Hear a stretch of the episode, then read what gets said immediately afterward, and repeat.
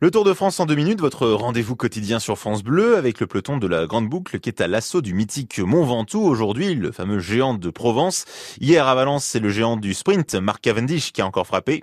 Le Britannique n'est plus qu'à un succès du record de victoire d'étape sur le Tour, Anthony Rimbaud.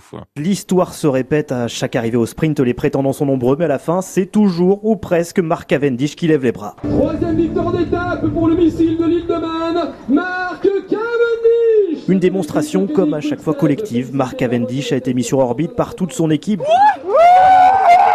Et le premier étage de la fusée verte, c'est le français Julien Alaphilippe qui n'hésite pas à mouiller la chemise pour son sprinter. Marc est, vraiment impressionnant dans les sprints, il sent bien, tout le monde travaille beaucoup euh, pour lui.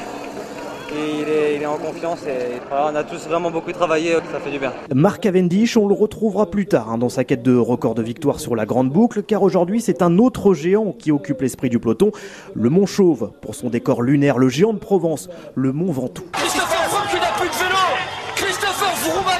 Un maillot jaune à pied sur les pentes du Ventoux, c'était en 2016.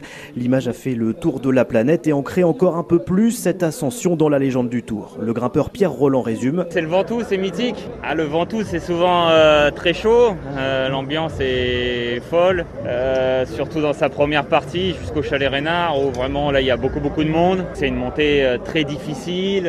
ça se présente devant nous. Enfin voilà, on voit que ça. La pente est infernale. Ça, ça ne s'arrête jamais. Et quand on a fini avec les pentes dures, on tombe souvent avec du vent. Ce mont, il est, il fait peur, hein, il fait peur. La trouille, puissance 2. Pour la première fois, les cyclistes du Tour devront gravir deux fois le Mont Ventoux. Un Français peut-il s'illustrer? Jean-François Bernard, Monsieur Vélo sur France Bleu, a son favori. Les Français, c'est clair que tout le monde rêve de gagner euh, l'étape du Ventoux.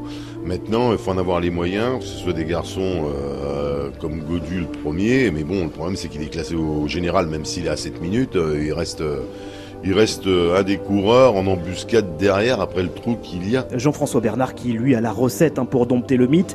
Le consultant France Bleu s'était imposé au sommet du Ventoux en 1987. Sorgue Malocène, donc 11e étape du Tour dans le Vaucluse avec une double dose de Mont Ventoux, début de la course à midi.